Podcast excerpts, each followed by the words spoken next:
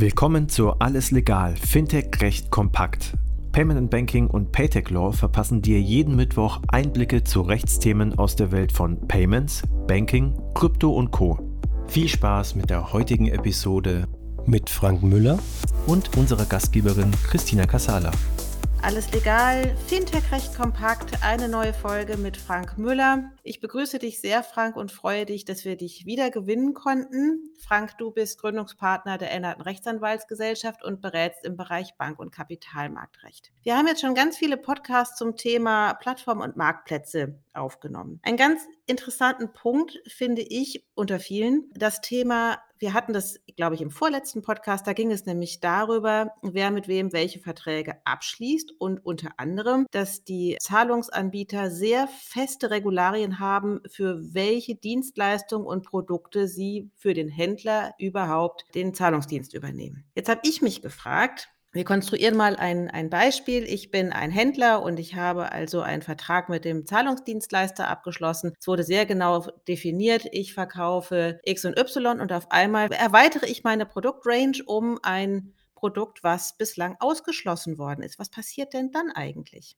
Genau, also du hast im Zahlungsverkehr insbesondere da, wo du die sogenannten Schemes hast, also die Kreditkartenorganisationen, aber auch PayPal und andere, WeChat, Alipay, die haben alle ihre eigenen Regeln, wie sie ihr, ihr, ihr Scheme wie das funktioniert und da gibt es eben auch Spielregeln dazu, welche Waren man verkaufen kann. Jetzt ist es so, wenn du mit einem Zahlungsanbieter einen Vertrag abschließt, dann äh, steht da ganz klar drin geregelt, also bei einer Kreditkarte krieg, bekommst du einen sogenannten Merchant Category Code, da wirst du also einer bestimmten, also du wirst klassifiziert zu einer bestimmten Händlergruppe und in dieser bestimmten Händlergruppe darfst du eben auch nur die Produkte verkaufen, die dieser Händlergruppe zugewiesen sind. Das ist relativ abstrakt bezeichnet, aber es sind auch relativ klar auf diesen, auf den sogenannten Blacklists, was eben nicht verkauft werden darf. Und wenn es jetzt so ist, dass ein Händler beispielsweise jetzt hier Pizza oder also ein Restaurant ist und äh, der darf dann eben keine Tabakwaren verkaufen und würde sich jetzt aber dazu entscheiden, eben doch Tabakwaren zu verkaufen, dann verstößt er damit gegen den Zahlungsdienstevertrag, den er mit dem Zahlungsdienstleister, dem Payment-Anbieter abgeschlossen hat. Der schaut sich das dann einmal an, gibt ihm eine Verwarnung und und wenn es wiederholt passiert, dann können folgende Sachen eintreten. Erstens kann es sein, dass die Schemes, also die Kreditkartenorganisationen, dem Zahlungsdienstleister eine Geldstrafe auferlegen, weil er jetzt erstmal im, als, als Mitglied der, der Schemes primär verantwortlich ist dafür, dass das eben nicht geschieht und bestimmte Mechanismen vorhält, dass es nicht passiert. Aber natürlich holt sich der Zahlungsdienstleister dann, wenn er, wenn er da eine Strafe zahlt, das Geld von dem Händler zurück. Und wie macht er das? Das ist relativ einfach. Der Zahlungsdienste-Rahmenvertrag ist eine besondere, äh, besondere Form des Geschäftsbesorgungsvertrags. Und bei einem Geschäftsbesorgungsvertrag sagt der Gesetzgeber, dass du alle Aufwendungen zurückbekommst, die du in Ausführung deiner Tätigkeit als Geschäftsbesorger getroffen hast. Und da fallen nach jedenfalls unserer Auffassung, nach der herrschenden Meinung, insbesondere auch Strafen der Kreditkartenorganisationen drunter. Und äh, dann kannst du dir sozusagen, ohne dass du das vertraglich festlegst, schon Kraft Gesetzes dir das vom Händler holen.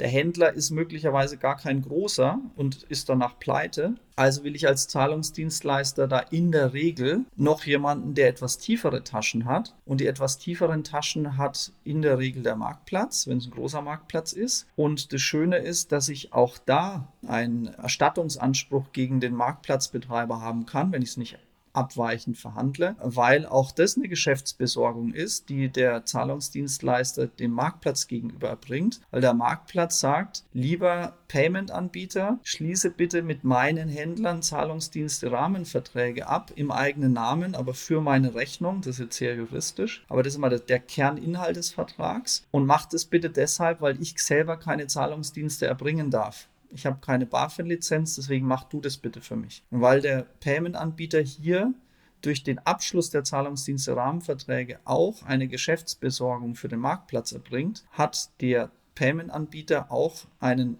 Anspruch gegenüber dem Marktplatzbetreiber, sich hier die Vertragsstrafen, die es da gibt, zu holen. Aber natürlich schlafen die Marktplätze auch nicht. Die sind auch in der Regel gut beraten und mittlerweile wissen die das natürlich auch und verhandeln dann entsprechend Haftungshöchstgrenzen oder schließen das ganz aus. Das ist immer je nach, je nach Verhandlungs Stärke sozusagen mal so, mal anders. Aber das ist jetzt mittlerweile schon gängiges Prozedere, dass das eigentlich die nicht mehr alle Marktplätze akzeptieren, dass sie da die volle Haftung übernehmen. Das heißt also, auch der Marktplatzbetreiber selber hat eine Pflicht zu kontrollieren, ob sozusagen die Produkte, die der Händler ursprünglich über den Marktplatz verkaufen wollte, nach wie vor im Portfolio hat, richtig? Genau. Also du hast natürlich bestimmte Monitoring-Tools, da kommen dann auch viele andere Dienstleister noch mit dazu, die sich auch um Fraud Prevention, äh, Risikomanagement und so weiter, da sind ja noch ganz viele dazwischen geschaltet, die damit machen. Und das, hauptsächlich ist aber so, dass der Marktplatzbetreiber eine vertragliche Pflicht auferlegt, dem Händler eben nur die Sortimente anzubieten, die erlaubt sind, beziehungsweise nur die Dinge, nicht die Dinge zu verkaufen, die er nicht verkaufen darf. Und das wird natürlich dann in Stich stichpunktartig auch geprüft. Und wenn, wenn der Marktplatzbetreiber merkt, dass der Händler hier gegen, gegen Dinge verstößt, dann würde er ihm fristlos kündigen und würde den Händler vom Marktplatz runternehmen. Auch um seine eigene Haftung auszuschließen. Und es kann ja auch sehr, sehr, sehr teuer nach der Abmahnung werden. Du hattest da ja mal von Beträgen siebenstellig und mehr gesprochen. Also von daher. Ja, also Absolut. Also wenn du dich wiederholt gegen, gegen, wenn du wiederholt gegen die Regeln der Card Schemes, äh, also der, der Kreditkartenorganisation verstößt, dann ähm, ist es nicht selten, dass man auch mal ein siebenstelliges Bußgeld bekommt. Also das ist also nicht, nicht Bußgeld, eine, eine Vertragsstrafe. Und das ist, also dieses, dieses Scheme, diese Fines, die, die es da gibt, die sind nicht zimperlich. Du hattest gerade von den MCCs gesprochen. Das steht für Merchant Category Code. Ja, warum gibt es die?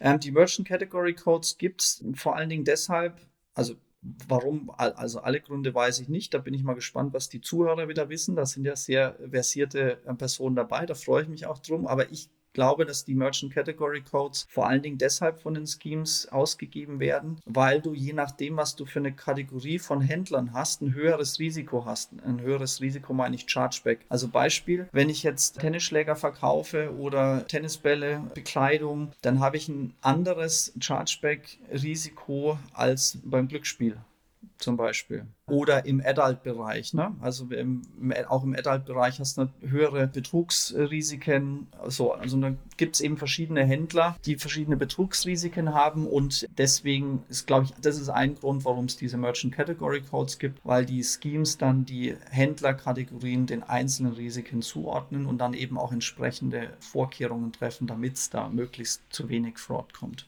Also die Kombination Babyschuh und Glücksspiel, die wird es nicht geben. Glaube ich nicht, ne? Aber wäre vielleicht mal eine Marktlücke.